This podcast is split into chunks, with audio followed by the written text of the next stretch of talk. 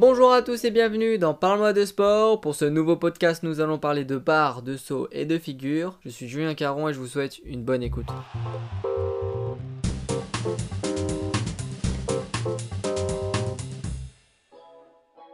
Aujourd'hui, on va parler de la gymnastique avec sa première discipline, la gymnastique artistique. Cette discipline fait partie du programme olympique depuis les premiers Jeux modernes d'Athènes en 1996, mais à l'origine les épreuves étaient réservées aux hommes. Pour ces Jeux, les gymnastes masculins concourent dans 6 épreuves à médailles, le sol, le cheval d'arçon, l'anneau, les sauts, la barre parallèle et la barre fixe. Dans la compétition féminine, il y a 4 épreuves à médailles, le saut, les barres asymétriques, la poutre et le sol. Les hommes et les femmes concourent également pour des titres individuels et par équipe. Le but de cette gymnastique est de faire une présentation aussi parfaite que possible, tout en faisant des figures complexes et en étant fluide. Les juges notent chaque athlète sur la complexité et l'esthétique des techniques exécutées tout en considérant d'autres aspects tels que l'équilibre et la stabilité. La compétition de gymnastique artistique commence par des tours de qualification pour déterminer qui participera au final individuel du concours général et par appareil. Les points accumulés par chaque athlète pour leur passage dans chaque épreuve décident s'ils iront plus loin. Dans l'épreuve du concours général par équipe, la composition des équipes est passée de 5 à 4 gymnastes. Les médailles sont décernées en fonction du score total.